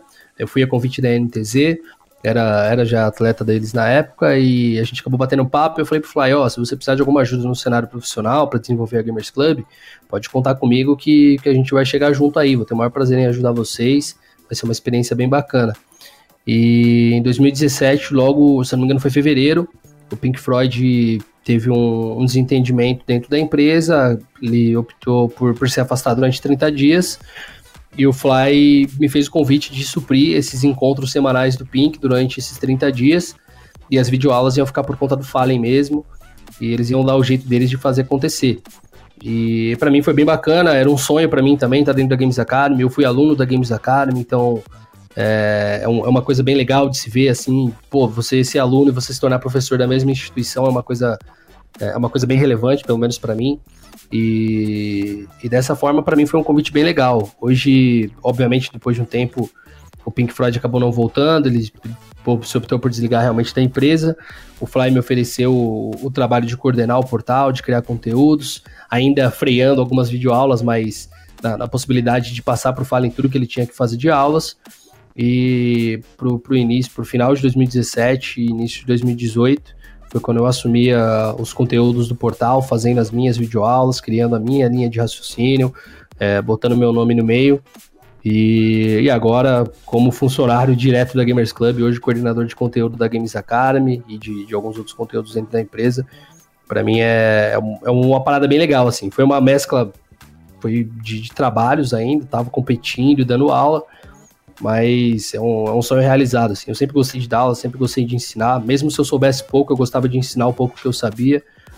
E, e para mim é uma realização poder fazer com que outras pessoas evoluam, possam atingir o um nível profissional, semi-profissional, ou que seja um nível casual de diversão é, gritante aí, para que sempre haja uma evolução e uma diversão acima da média. Cara, é interessante também como a, a, sua vida aí vai, vai se mesclando a várias coisas e vão, vai acontecendo várias coisas na sua vida, mas nada é por acaso. Tu vai correndo atrás e vai fazendo com que essas oportunidades apareçam na tua vida, velho. Não é nada por acaso, não. Tu que vai correndo atrás. Vai, vai falando um monte de coisa que vai acontecendo, mas eu tava lá, conversei com tal pessoa e tal, e às vezes a gente vê muita gente falando: ah, mas as coisas não acontecem comigo, mas é muito fácil pro Gil que já tá conversando com. já tem contato com é, grandes pessoas, só porque, pô, você foi atrás, né? Então, isso é uma das coisas que eu até falo pro pessoal, a galera às vezes acaba sempre diminuindo, menosprezando de alguma forma. Mas eu, eu falo, cara, eu entendo bastante de CS, beleza, mas por que, que eu entendo bastante? Porque eu sentei a cadeira, eu sentei a bunda na cadeira, eu fui estudar, eu fui ver aula, eu fui ver conteúdo, eu consumi conteúdo, eu ficava vendo stream, eu queria aprender, eu queria sair do lugar. E em algum momento isso me ajudou. E eu, eu enxergo hoje também que uma das coisas que me fez crescer bastante foi o fato de topar qualquer parada, né? Se hoje, por exemplo, fui narrar Blast na, na Sport TV porque o Gordox e o Vida não puderam. E, pô, felizmente eu sei narrar. Eu, eu fui atrás de aprender a narrar para que se em algum momento algum narrador não conseguisse ir, eu tava pronto para isso. É, então vem muito. Pai, do... né? Não, foi, eu, eu chamo a resposta. Não é. sou nem de longe top 5, não chego nem perto do top 5 narradores nacionais. Mas eu quebro o galho. Se, se precisar, eu quebro o galho da, da, melhor forma possível. Se precisar, como complete de jogador, eu vou dar meu sangue. Eu sei jogar. Se precisar de treinamento, eu vou treinar. Se precisar que eu faça uma transmissão, eu vou fazer. Eu dou meu jeito para tudo. Eu acho que isso é uma das coisas que, que me fizeram crescer e, e também ter tanta oportunidade. O fato da galera sempre saber que, que pode contar comigo, independente do que seja. É, eu acho que isso foi uma das coisas mais legais. Inclusive, agora, esse ano aí, tô, tô investindo bastante na linha de apresentação, então é, é uma coisa bem legal. Assim, eu acho que o, que o caminho que você quer trilhar é o, é o, que é o que você segue. Se você quer trilhar esse caminho, você vai dar o jeito de seguir isso, você precisa dar esse jeito, e, e só vai depender de você na maior parte do tempo. Então, a galera às vezes acaba arrumando muita desculpa, para mim não dá certo, mas a galera acaba sempre fazendo mais do mesmo, vê todo mundo fazendo igual, ao invés de tentar fazer diferente, acaba sendo seguindo a mesmice, e se você não tem um diferencial muito forte, você infelizmente vai continuar sendo mais do mesmo. É, o cara vê, ah, tá todo mundo fazendo stream desse jeito, daí vai todo mundo fazer stream desse jeito. Aí alguém começa a fazer diferente e daí vai todo mundo seguir daquele jeito. É, é bem assim, em vez de o cara fazer diferente, ele faz igual e vai ser mais do mesmo, né? Exatamente, né, cara? Inclusive, por exemplo, o Nicolino subiu bastante agora e, e para mim ele, o Nicolino tem o mesmo estilo do, de um narrador gringo, que era o Baban, que em 2015 2016 ele era um dos gigantes da Europa, que independente de, do jogo que ele tivesse narrando, ele pegava 5, 6 mil pessoas vendo um jogo do Tier 3 europeu entre dois times da, do Cazaquistão, do, do Uzbequistão, um nível de CS horrível, mas o cara ele fazia uma narração tão irreverente, ele tinha um jeito dele de fazer que a galera queria assistir. O, por exemplo, todo mundo tentou copiar isso depois, nessa mesma época, não conseguiu fazer igual, porque era o estilo dele. Então você tem que desenvolver o seu estilo, você tem que ter a sua característica, você não pode simplesmente copiar. É o famoso copia mais não faz igual, né? Uhum. Você acaba tentando repetir mais do, do que a galera faz. E, e, a receita do sucesso não é a mesma para todo mundo. Então, cada um tem a sua forma de, de ascender, tem a sua forma de, de atingir o seu sucesso pessoal, profissional. E enquanto a galera entender isso de, de, de, uma forma diferente, talvez vão ficar sempre estagnados de alguma forma. Eu, particularmente, sou privilegiado por, por conseguir atuar em várias áreas. É, como eu falei, eu, hoje o que eu sinto que eu sou realmente relevante é no mundo de coaching. Não me sinto melhor analista, não me sinto melhor comentarista, mas eu sei que eu faço bem, porque eu me esforço para isso. Então, é isso que me dá confiança, que, que me dá uma, uma noção de que a, realidade, a minha realidade me permitiu ser isso dessa forma, porque eu, eu me esforcei para estar tá aqui, não, não foi por acaso, não caiu no meu colo e, sei lá, era um dom de Deus, não era isso não, eu me esforcei mesmo e eu trabalho até hoje para continuar evoluindo. Fez o teu, né, mano? Exatamente. E sobre e sobre narração, Gil, narração, comentários. Tipo, você mostrou aqui desde a entrevista, e todo mundo conhece que você é um cara muito técnico, sabe muito, muito, muito, desde as suas análises do YouTube, até seu, você comentou que gosta de fazer mini, mini análises no próprio Twitter também, você também tem essa pegada. Mas eu queria saber a sua opinião um pouco, já que você é realmente uma opinião de quem vive no cenário. De, rolou um, não é bem uma treta, mas rola um embate na internet de da pegada narração gaulês e narração, tipo, mais séria, sabe? Você acha que, assim, é, por ele ter muitos viewers, muitas pessoas que gostam dele, tipo, tirou um pouco o espaço dessa narração mais séria, mais técnica? Ou se ele, se ele subiu o nível, subiu de vocês junto? Como é que você, como é que é a tua opinião de quem tá, tá realmente vivendo isso e não quem tá vendo de fora? Ah, primeiramente, obviamente, incomoda um pouco de início, né? Os, as duas primeiras, três, quatro semanas ali principalmente porque houve um atrito muito grande na Zotac, né, que foi o campeonato onde rolou essa primeira treta inicial, porque a gente tava, tinha sido contratado para o campeonato, o campeonato liberou os direitos de transmissão para ele, e ele estava fazendo meio que na zoeira e tal, e a gente que estava passando todas as propagandas, a gente se sentiu um pouco ofendido, até pelo, mais por conta do torneio, não dele. Uhum. Porque se ele, ele, foi atrás, ele conseguiu os direitos de transmissão, legal, vai que vai. E, e aí foi, deu esse pequeno ponto de, de atrito, mas na minha opinião ficou ali. É, o Gaules ele tem um outro estilo, o Gaules não faz narração, o Gaules não é narrador, ele é um grande torcedor, ele é um entusiasta do, do esporte, tem uma história que ninguém, absolutamente ninguém, nenhuma esfera do, do CS Mundial pode contestar. É um cara que tem uma, uma relevância absurda por Counter-Strike 1.6, agora tem uma relevância absurda por Counter-Strike é, Go, no caso, e é, o que ele faz, muito pelo contrário, em vez de, de matar o nosso público, ele simplesmente aumentou o nosso público. Uhum. É, porque ele trouxe um público de, de fora, ele trouxe uma galera que não assistia o CS. E a galera queria assistir o Gaules. Então ele, só com o Counter-Strike, fazendo stream, fazendo transmissão, fazendo conteúdo de alguma forma, ele conseguiu trazer um público que a gente não conseguia trazer. Então, de certa forma, ele mais ajudou do que atrapalhou. E obviamente que sim, a gente melhorou bastante em vários aspectos. É, muitos de nós, eu particularmente, busquei muito mais, entrar mais na linha do entretenimento, não ser tão técnico. Eu sei que muita gente gosta desse, dessa linha técnica que eu tenho, mas tem muita gente que gosta do Juseira da, da zoeira também, né? E, e, é importante a gente ter, ter uma mescla, porque nem todo jogo dá pra ser 100% técnico. Tem jogo que, honestamente, é um jogo horrível de se analisar, não tem uma, uma estratégia profissional por trás. São dois times que estão jogando no desinteresse, mas você tá ali, você tem um horário para cumprir, você tem que fazer a transmissão. E às vezes o entretenimento é o que salva, né? Então, é, a gente tem que ter uma mescla muito boa. Eu, particularmente, me senti bem feliz de, pouco tempo depois dessa, dessa, desse pequeno atrito dentro da Zotac Cup, porque para mim melhorou bastante. Foi, talvez eu estava bastante estagnado, eu acho, e, e mexeu um pouquinho no, no orgulhinho, né, como a gente brinca, mexe um pouquinho no orgulhinho, chegou um cara melhor que você, então a gente tem que mudar, e depois a gente começa a entender. Talvez ele não seja melhor, ele faz uma coisa melhor do que eu, mas ele faz diferente. É, não é digo nem melhor falei. nem pior, mas é como a gente tava falando antes, é diferente, é algo diferente. É, é, a regra do sucesso dele é diferente da minha, é basicamente isso. Obviamente que o sucesso do Gaules, é, hoje eu acho que é incomparável, é, é um cara que ele é um fenômeno realmente, porque quem viu a Blast sabe do que eu tô falando, o cara movimentando uma torcida e tal, uma parada muito louca. Eu acho que só vi o Bida fazendo isso. É, no ESL One BH, que, que a galera, o estádio começou a gritar Bida gostoso, velho. Cara, 12 mil pessoas fazendo um coro de tipo, Bida gostoso. Cara, independente do que seja, se é zoeira, se não é, velho. Eu acho que só o Bida tinha conseguido isso até hoje. É, o Bida, obviamente, fala, tá, com os jogadores em si.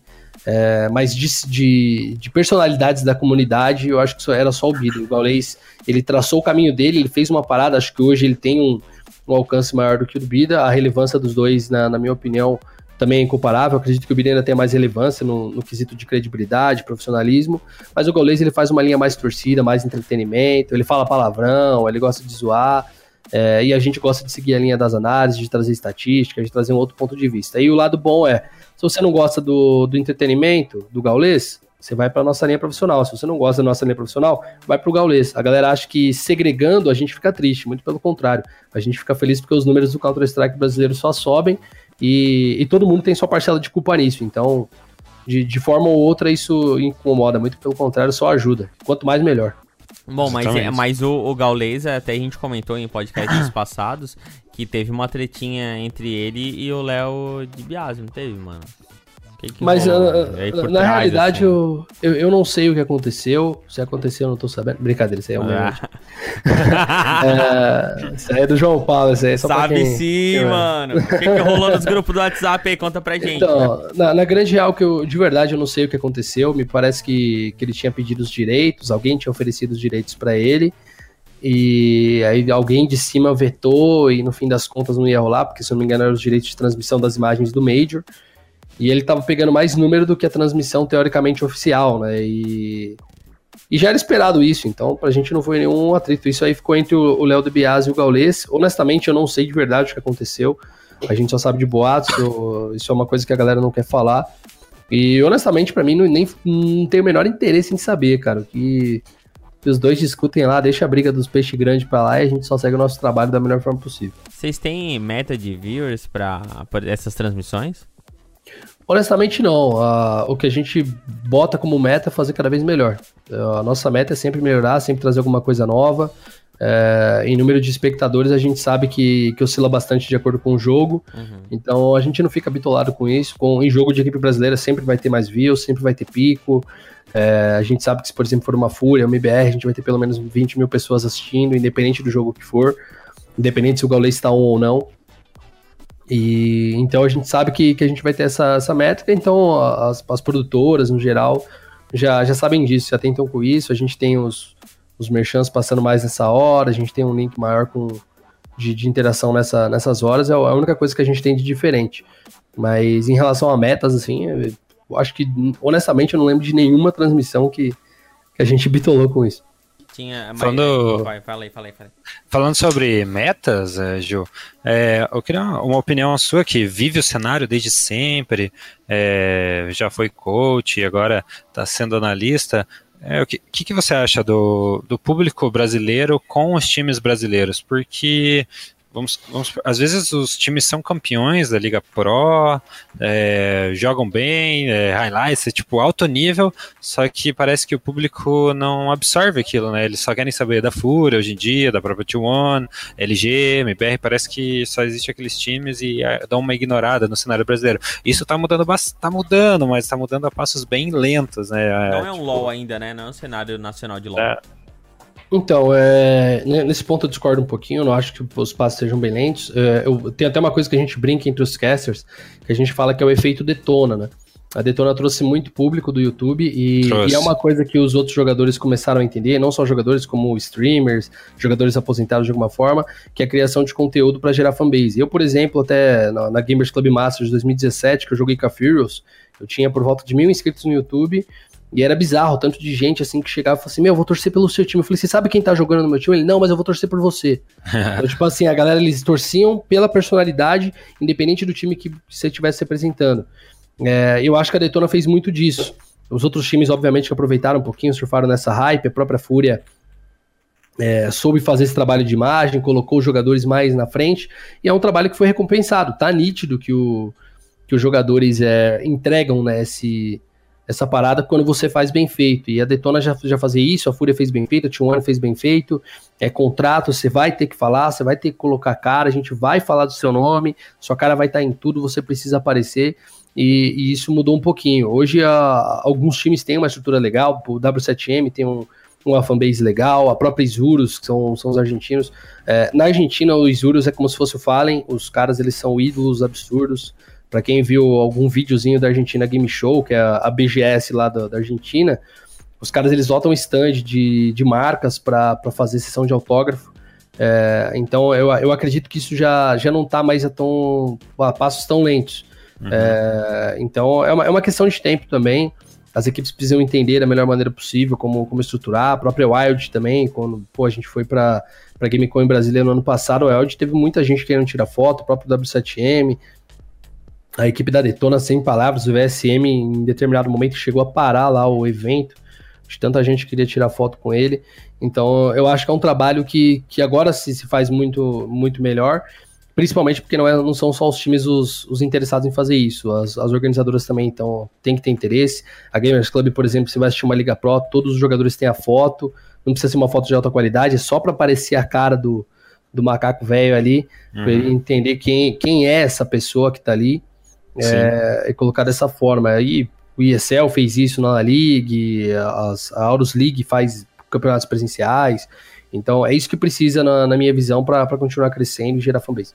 É, exatamente. Precisa de precisa mostrar o rosto, fazer vídeos, mostrar mostrar que são humanos ali, né? Porque daí você se sente e, e começa a torcer pelos caras, né? Às vezes se é só organização que, que joga bem, mas não é, não mostra o rosto, não tem stories no Instagram, não tem postagens de vídeos, essas coisas, não tem aquela, não tem a, aquele apego igual vamos supor a Detona conseguiu, que começou todo aquele apelo do CSR, tipo Burst, daí só foi, foi, foi, hoje é o, o time top 1 do Brasil, né? Então tem que ter esse, esse por trás, não é, não é só jogar. Exatamente, né? Aquele lance que eu falei da representatividade, né? Você tem que representar uma marca e mesmo que essa seja a marca que você esteja representando, seja a sua marca, o importante é você estar tá lá e a galera vai se aliar a isso de alguma forma ou de outra. É, e, e é questão de trabalho mesmo, tem que ter um, uma continuidade, tem que ter a noção também de que, que nada cai do céu se você não se mexer. Hoje, olha só, mas você acha que tem é, jogador ruim aí que só porque tem uma fanbase da hora é, consegue evoluir dentro do cenário? Você acha isso? Como é que é na tua visão? Na realidade, não. Se o cara ele for ruim, ele pode até ser um bom streamer, pode até ser um bom criador de conteúdo, ele vai gerar uma fanbase, mas evoluir dentro do cenário depende definitivamente do nível dele ou do nível da equipe que ele joga e que ele consegue se adequar. Não adianta você ser um jogador péssimo num time bom, porque a galera vai saber diferenciar. Por mais que a galera não saiba entender muito de CS, do, do jogo coletivo, a galera sabe quando o cara é ruim e quando não é. Então não, não adianta ter fanbase, não adianta ter passada de pano, porque uma hora a galera perde a paciência e você é forçado a evoluir, querendo ou não. Uma hora a casa cai. Exatamente, a galera, a galera pesa demais. A comunidade está sempre atenta para novos talentos aí. A gente tem o Baleiro, o próprio pessoal da Detona aí, o Hardzão, então. BRN. BRN também, BRN é um monstro. Ele jogava na Pichal, ninguém sabia quem ele era. De repente, o moleque virou um puta streamer, evoluiu bastante o nível de jogo dele e cresceu. Ô, Joseira, olha só. É, falando aí em uma hora a casa cai, você como analista, o que, que você tá achando aí dessa fase da MBR, cara? Comenta pra gente. Honestamente, eu acredito que nível de jogo eles não, não tem alguma coisa para ser melhorada tão drástico. Acho que o grande problema deles é o psicológico, acho que a confiança está abalada. Eles colocaram uma expectativa muito alta no, nos jogadores, no nível que tinha, uma lineup full BR. E, e tá na hora de, de entender que um psicólogo esportivo faz muito bem, né? É, eu acho que o grande problema deles nesse momento é psicológico, eles têm um emocional que está visivelmente abalado.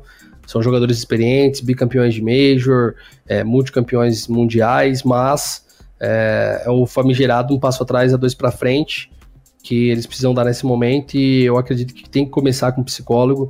É, na própria Blast, eles estavam bastante abatidos, então mostra que talvez a mentalidade deles ele seja muito boa para alguns momentos, mas representar um país agora começou a pesar para eles, principalmente depois de dois anos sem, sem resultado praticamente.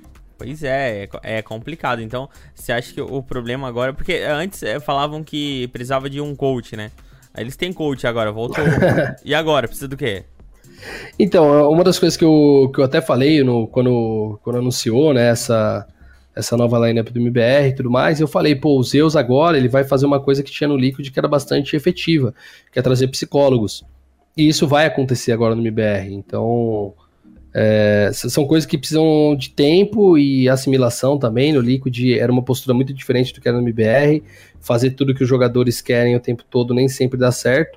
E o Liquid foi uma grande questão disso. Ah, você quer sair para dar um rolê antes do, do evento? Você quer fazer a parada? Sim, beleza. Então, só que você vai ter uma sessão de terapia todos os dias aí para você ter uma noção do, do que, que você está fazendo, se está certo ou errado, o que, que você vai trocar ideia, fazer uma interação, fazer dinâmica de grupo.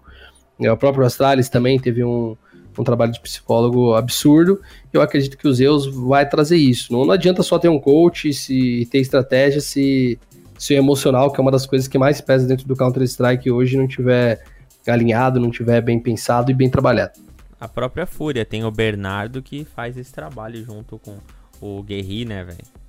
Sim, mas honestamente, o, se, se, você pegar só o que é o Guerri dentro da, da equipe, eu acredito que o Bernardo ele faz um trabalho extra ainda, porque o Guerri, na minha opinião, ele seria suficiente. Obviamente que eu não posso dizer com, com maestria aí, de alguma forma, com 100% de certeza, eu acho que não, não, encontrei a palavra, mas... Propriedade. Propriedade, isso. Então eu não posso dizer propriedade, porque é o Guerri que tá lá, ele que sabe o trabalho que faz o Bernardo, e acredito que seja um trabalho absurdo, porque é um, é um dos caras muito respeitados no, no mundo do poker. E, e, com certeza é, o, é, uma das coisas que faz diferença para eles. O Guerreiro é um cara que ele sempre foi muito emocional. É, conversei bastante com ele quando ele foi, foi para coach. A gente trocava muita figurinha também. E é um cara sempre que, que é fora de série. Ele é, é, sem palavras, né? Então eu acredito que o trabalho que ele já fazia já era suficiente para a equipe da Fúria, mas quanto mais estrutura você tem, melhor. Não tem, não tem meio termo, não tem alguma coisa que que gire de forma diferente, que, que não seja realmente é, evolução do, da mente da galera, principalmente num time muito jovem. É, é, muito mais difícil de trabalhar do que você já trabalhar com a galera que já é multicampeã e tudo mais, fazer essa galera dar um passo atrás, apesar do ego. Algo polêmico que tivemos aí na, ainda falando de, de MBR, é, a volta do Taco, acho que ah, todo mundo aceitou tranquilo. Mas a volta do Phelps, muitos falaram bem, muitos falaram mal. O que, que você acha? Eu vou, vou voltar da forma que ele saiu. Qual é, qual é a sua opinião? Então, na, na, minha opinião, é que o trabalho de que você tem que fazer dentro do, de uma equipe, você tem que olhar todo o contexto, é. Quem que teria no lugar do Phelps para chamar hoje? Talvez o Cacerato, talvez o TRK? Eu acredito que o TRK não tem o mesmo nível do Phelps nem do Cacerato. Não, não dizendo de nível individual, mas o nível de função. O TRK é o cara que precisa seguir a regra, ele tem que estar tá à risca, ele tem que ter o, o aquilo lá para seguir, já era. O, o Phelps é um cara que mescla muito o, o nível de jogo de improviso com, o disciplinado. É, o Phelps evoluiu bastante na NTZ também, tava nítido isso, ele entendeu que ele. que ou ele é o cara que brilha, ou ele é o cara que ajuda alguém a brilhar. E o Phelps está sendo um cara que, apesar de não ser muito falado, tá fazendo um trabalho excepcional no, no MBR. E a outra opção era o Cacerato ou o KNG. O KNG foi vetado e o Cacerato, a multa era muito alta, não chegaram a nenhum acordo. E na minha opinião, o Phelps era uma ótima opção. O Phelps é uma ótima opção em qualquer time do mundo.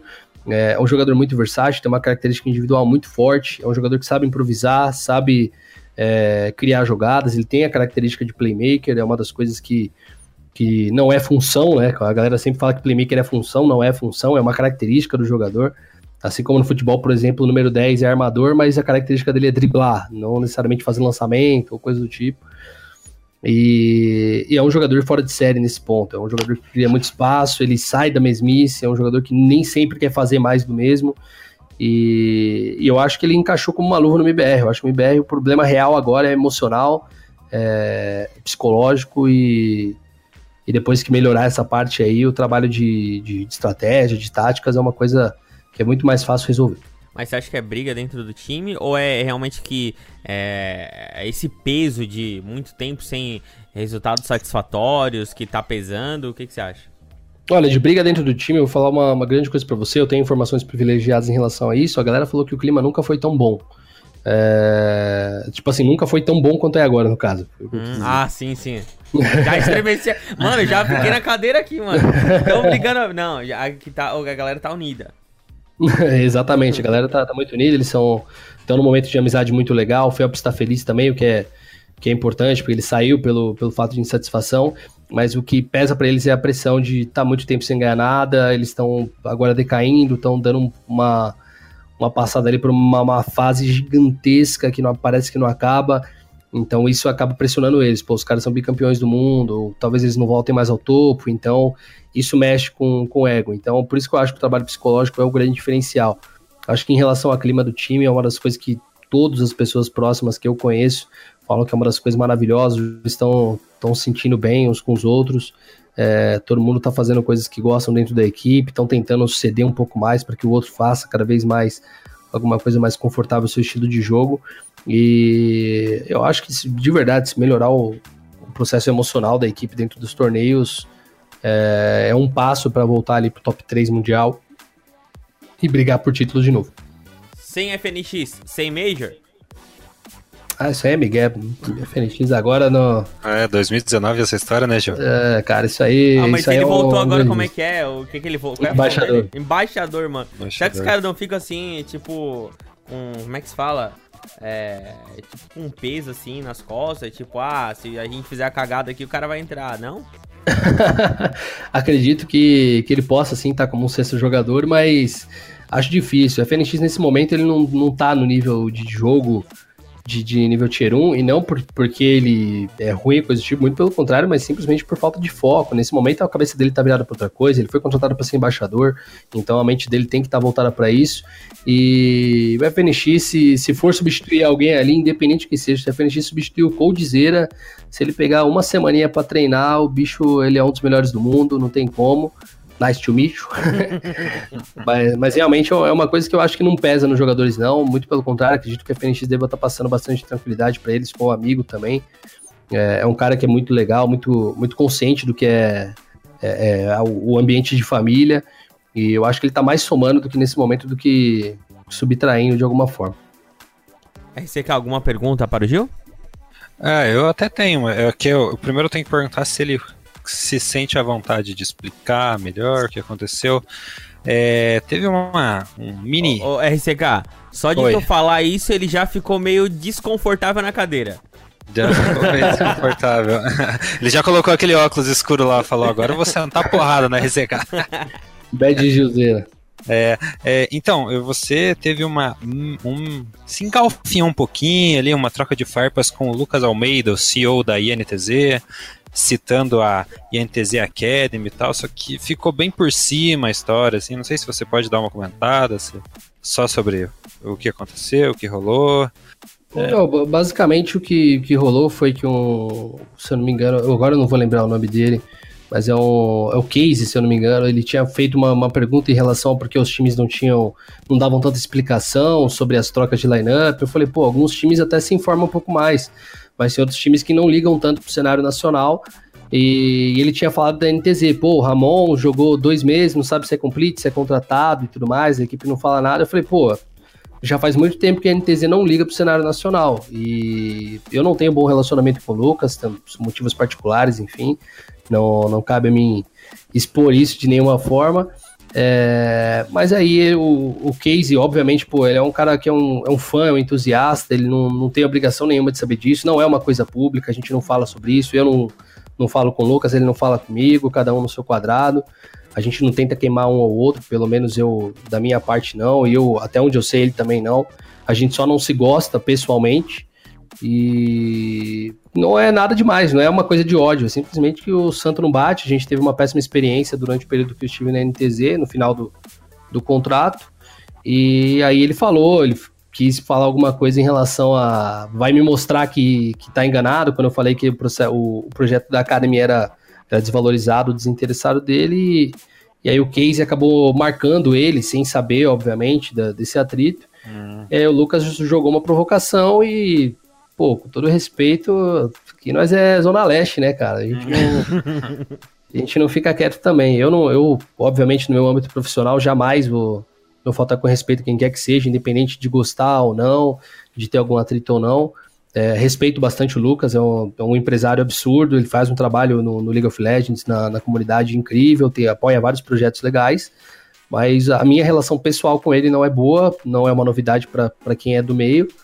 Só que ali foi só um, só um processo de farpas mesmo que, que ele quis jogar e eu acabei devolvendo. Eu ia ficar na minha, mas fazia tempo que eu tava calado já.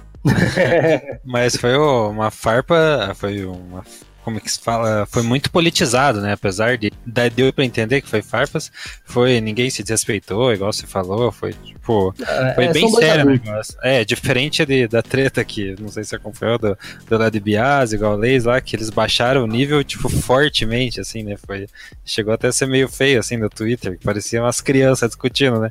Mas ali, quando vocês discutiram, deu pra ver até que era, criança tipo, nível, é, mesmo, cada, né? um, cada um no, seu, no seu canto, falando bem, é bem, foi bem uma treta adulta mesmo.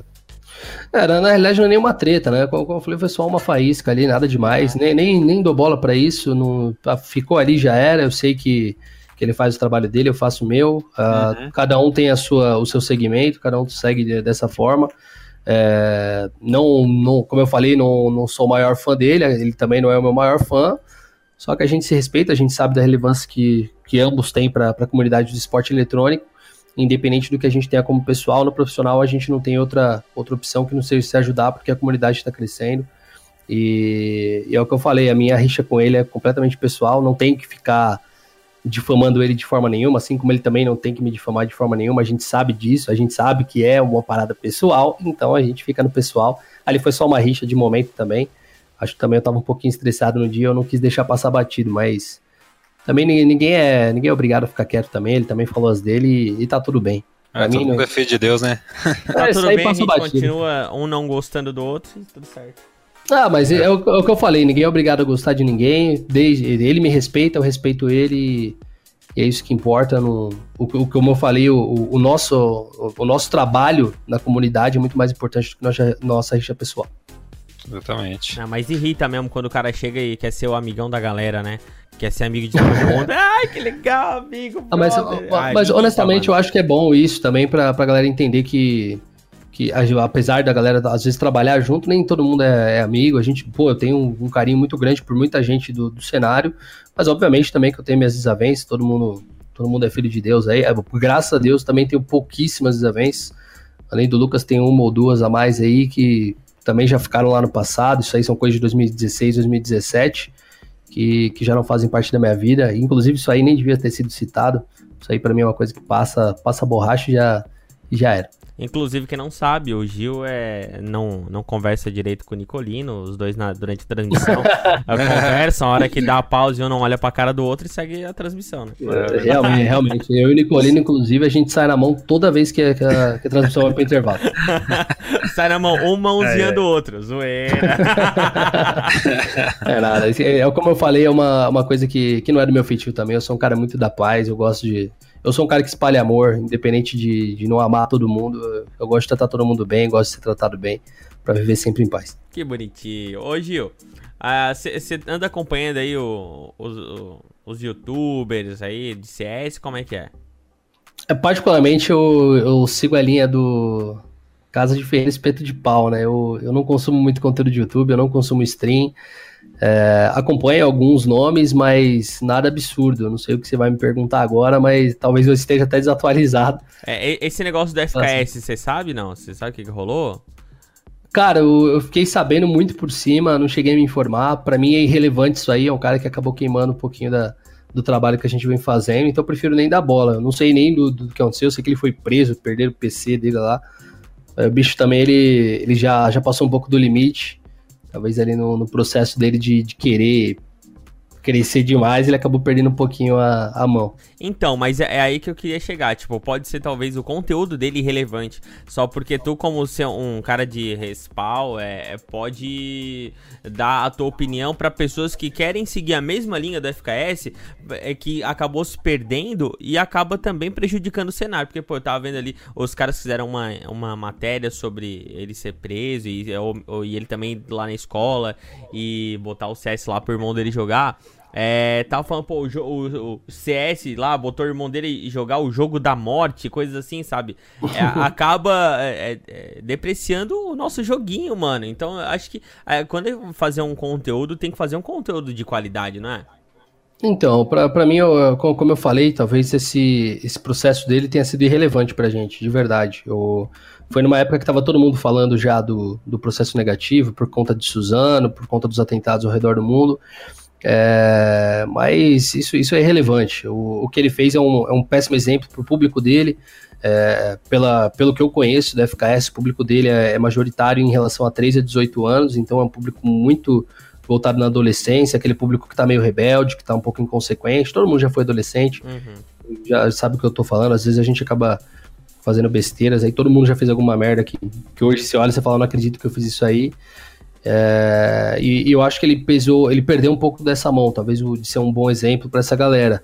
É, o meu público nessa faixa de idade é muito pequeno, mas ainda assim eu procuro sempre passar um exemplo diferente, que nem, por exemplo, citei da Blast da, da mãe que estava acompanhando o filho, eu gosto que esse público se aproxime de mim, eu quero que o pai dessa criança venha até mim e entenda que, que aquilo é um caso isolado, e, e, felizmente, apesar de ser uma, uma coisa negativa, pelo fato de já, já estarem falando de Suzano, acabou entrando no mesmo bolo e, e, vai acabar sendo esquecido. A gente tem que fazer o mesmo, o mesmo trabalho que a gente continua fazendo, tem que mostrar os benefícios do, do esporte eletrônico, não só do Counter-Strike, é, porque ninguém vai sair atirando na rua nos outros simplesmente porque joga um joguinho online. Então, o FKS ele foi irresponsável, acho que ele sabe disso. E como eu não vi o vídeo também eu fiquei sabendo bem por cima, que nem você falou aí, eu nem sabia que ele tinha colocado o moleque para jogar dentro da escola, eu achei que ele tinha invadido uma escola, uma delegacia, alguma coisa do tipo. Não, irmão dele, é. ele, ele colocou, ele foi na escola do irmão dele, daí foi numa sala que tava aberta lá, botou o irmão dele jogado dentro dessa sala, e foi isso. Então, é, a, é, o, é, o, tipo de coisa que, que o cara faz pra, pra ter view, né? É. O famoso clickbait no YouTube. É. Mas tá tranquilo, isso Mas aí é ele foi preso. Falei... Na verdade, ele foi preso porque ele jogou em, na frente da Polícia Federal. Ele, onde, então, tem, onde tem aquele pórticozinho do, da Polícia Federal, jogou em cima ali. E daí os caras disseram que ele tava. Eh, eh, segundo o FKS, né? Disse que ele tava tentando a, a invadir o sistema da Polícia Federal. É foda, né, velho? Então, talvez ah, é isso que eu falo que ele perde a mão. Às vezes o cara quer, quer tanto ter esse respaldo da comunidade. Vai se empolgando, né? Dele, é que o crescimento do FKS, inclusive, foi muito bruto, né? Foi uma coisa de, de aumentar inscritos, assim, de milhares, assim, muito rápido. Então, às vezes acaba subindo a cabeça. Eu sei disso também, porque o meu também deu um boom. Às vezes a gente acaba dando um baque assim, falou, opa, dá para fazer mais coisa disso aqui. Às vezes você, depois é melhor você pensar e falar, não, a gente tem que seguir o que a gente, que a gente planeja, a gente tem que ir na nossa linha, não pode falhar com, com o que a gente tem origem e a gente tem que entender a nossa responsabilidade. Talvez eu ficar seja um menino mais novo, eu não sei quantos anos ele tem, mas o que eu falei, para mim, a, irresponsabilidade dele, ele, ele vai acabar aprendendo, não vai ser uma coisa muito relevante para nossa comunidade, a gente tem muitos bons exemplos hoje, e isso com certeza vai ser um caso isolado. Com certeza. Gilzeira, o que, que você pensa daqui para frente em continuar fazendo no, no cenário de Counter-Strike? É, o que, que tem na, na sua caixolinha aí? É, você até falou sobre ser desligado, alguma coisa no passado, né? Acho que dá para juntar isso com a pergunta do Marcelo, do uhum. Neutral aí. O que, que você quer ser desligado no passado e o que, que você quer pro futuro aí? o que eu quero é me desligar um pouquinho do ano passado é que agora as empresas é, já entraram no meio, então as próprias empresas se consultam, né? É, vez ou outra ainda me procuram para alguma coisa ou outra, mas eu gostaria que de limitar um pouco mais esse contato, gostaria que as empresas se conversassem mais para fazer mais coisas, mais ações juntas. É, obviamente que eu fico muito feliz quando, quando, elas me procuram, mas eu gostaria de me dedicar mais esse ano para a minha imagem, gostaria de me dedicar mais para para me desenvolver como personalidade dentro do meio do esporte eletrônico, sair um pouco só do Counter-Strike. Tem um projeto, inclusive, que vai entrar no YouTube logo mais, que, que é, um, é um talk show meu aí dentro, que eu gravei aqui em casa, uma estrutura bem legal. E eu quero fazer isso, eu quero criar conteúdo para a comunidade, mostrar para essa galera que mais velha que, que o jogo é uma coisa muito legal, mostrar para essa galera mais nova que a gente também não é não é um bicho de sete cabeças, que nem vocês falaram, pô, é mó. Ficamos felizes de você ter respondido, cara, é bizarro, a gente responde todas as perguntas. Eu acho que hoje o único que não responde dos casters é o Bida, porque o Bida deve receber umas mil mensagens por dia e para mais. Então, tipo, é, eu acredito que o Bida não consiga discernir tanto tempo assim para isso, mas a gente sempre tenta manter ali as redes sociais ativas. Eu, por exemplo, fui para Blast e tava respondendo gente até agora há pouco, para tentar responder todo mundo. A gente lota de notificação, a gente procura estar sempre próximo do público para mostrar para essa galera também que o, que o próximo que chegar aí tem que chegar dessa mesma forma, tem que entender, tem que respeitar a comunidade porque é a comunidade que põe a gente no lugar onde a gente quer e eu tô focado nisso aí, eu quero me investir cada vez mais no, no processo de comunicação, me tornar um apresentador, me tornar um melhor comentarista, um melhor analista, de repente se o caminho se guiar para narração, que seja um melhor narrador e por aí vai. Ah, então o senhor quer ser narrador, é isso? assim, eu, eu como, como eu sempre. Alô, Bida! Como, eu sempre brinco aí, eu tô, eu tô aí pra qualquer parada, né? A galera sempre fala aí, quando vai me apresentar, que eu sou narrador, comentarista, analista, coach, criador de conteúdo, professor, coordenador, faxineiro diarista, radialista, o que você precisar. Eu tô aí no meio desde que envolva Counter-Strike. E eu quero também sair dessa linha aí pra ir pra outros jogos. Quem não sabe, no For, no For Honor aí do Play 4. Pois é, ó, mas olha só, eu quero saber é, agora para a gente fazer um clickbait legal e tal, criar mais uma polêmica. São, qual é o top 5 narrador nacional aí? Top 5 narrador nacional, é. cara, para mim é, isso é um pouco difícil, mas bora lá. O, na minha opinião, o melhor hoje é o XRM, o segundo melhor Nicolino, o terceiro Bidão, o quarto Gordox, quinto Cap. Para mim essa é a, a linha que eu, que eu acho que segue. Muito bem, muito bem, cara. E é nem, nem doeu pra passar essa, essa Não, a, a, gente se conversa bastante, a gente tem, um, tem uma conversa bem franca, a gente sempre fala um pro outro o que a gente acha melhor, o que, que a gente acha melhor no outro ou não, até pra gente conseguir todo mundo evoluir. E o independente de eu achar o XRM melhor, ou Nicolino, ou Bira, coisa do tipo, a gente sabe que tá todo mundo querendo evoluir para levar cada vez mais o nível de, das transmissões nacionais. Ah, eu prefiro o XRM também. Eu, só o Gordox, pô. O Gordox só vai em evento, velho. Eu não vejo ele narrando jogo nenhum na, na net para nós, cara.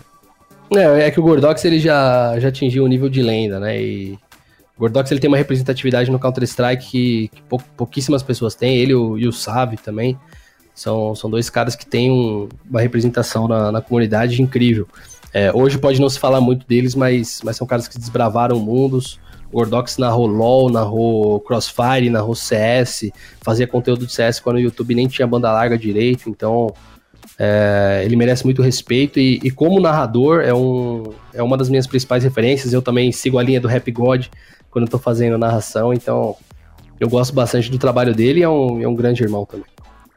É isso aí, RCK, ficou mais alguma pergunta aí dessas bombásticas que o senhor quer fazer ou aquela mais picante vamos deixar para a próxima oportunidade? O que, que você quer fazer?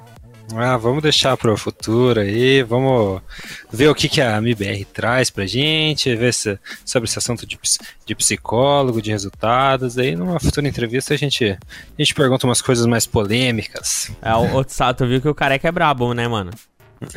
O careca é brabo, então é melhor é. a gente deixar. Agora que a gente já virou amigo, já virou brother, a gente deixa pros próximos, né? Daí se a gente fizer alguma pergunta é, mais polêmica, ele não vai xingar a gente. É, não. Qual a chance, né, velho? Eu, eu, sou muito de boa pra isso, meu cara. Se eu, se eu não xingo nem as pessoas que eu não gosto, imagina vocês que eu gosto, meus caras. Ô, Lucas, hein? Palhaçada, sacanagem, velho, zoeira, sacanagem. O, cara, o cara vai ficar linkando agora, né? batendo na tecla. Zoeira, Tem que ter o clickbait, né? Tem que ter. Ah, tem que ter o clickbait, mano. Pô. Isso lá um beijo na boca do Lucas aí, esse maravilhoso. Amo você, Lucas. Ai, mano, com essa então a gente encerra aí a nossa entrevista com o, o Giovanni, o Gil, Gilzeira, grande figura Sensacional, simpatia 100%. Gil, obrigado aí pela sua participação aqui no Clutchcast. A gente fica muito feliz de bater esse papo contigo. A gente conseguiu escutar é, várias histórias sobre você, sobre o mundo do Counter-Strike, passou um ensinamento pra gente. E quem escutar esse podcast, é, com certeza vai sair daqui com uma nova visão sobre esse mundo de coach, esse mundo de análise e também um pouco mais sobre o, os bastidores, né, velho? Muito obrigado aí, valeu. Eu que agradeço o convite, de verdade. Eu fico feliz aí pelo, por estar tá, tá no meio de, de, de, pessoas tão, tão legais, estão fazendo um projeto legal, fazendo uma coisa diferente, saindo da mesmice. Podcast é uma, uma coisa ainda muito rara no, no nosso meio. E eu fico feliz também pelo convite de estar logo na sequência do Guerri, que para mim é um, é um, grande parceiro, um grande irmão e um, uma grande referência também.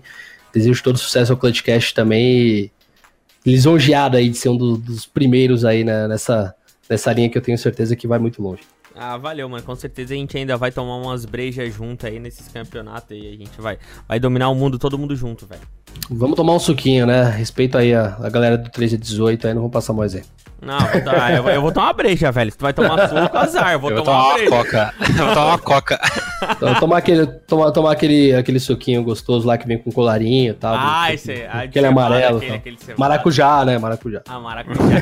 esse era eu conheço, mano. Daí eu, você vai ter a oportunidade de me apresentar. É o suco de cevada, né? É o maracujá. Maracujá. maracujá. RCK, se quiser fazer os seus agradecimentos também a essa pessoa especial, fica à vontade. Ah, eu agradeço o Gil pela, por ter aceitado o convite, igual eu falei antes. Na verdade, na verdade, é, não foi nem. Eu, eu já tinha o contato dele um pouco antes por causa de um time de, de CSGO, que também é, que é muito bom que a gente tem. Daí ele. ele é, a gente acabou conversando, precisava tirar algumas dúvidas, e ele me respondeu sobre os times e tal. Eu achava que Pagou não ia responder. Trintão pro cara? E ele me respondeu. Pagou o trintão, mano? É, cadê o trintão das análises, né? O é, cara me respondeu, eu não paguei, que isso?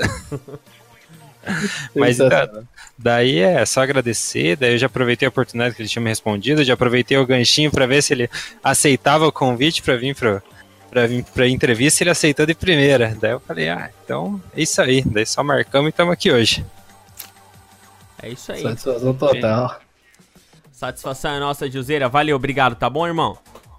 Tamo junto, rapaziada. Um forte abraço para vocês. Valeu, Clutchcast. Sucesso total pro programa. Prazer imenso estar aí com vocês. Espero que mais pra frente a gente volte a trocar mais um papo. Valeu! E quais são as suas redes sociais, né? Anuncie aí pra gente.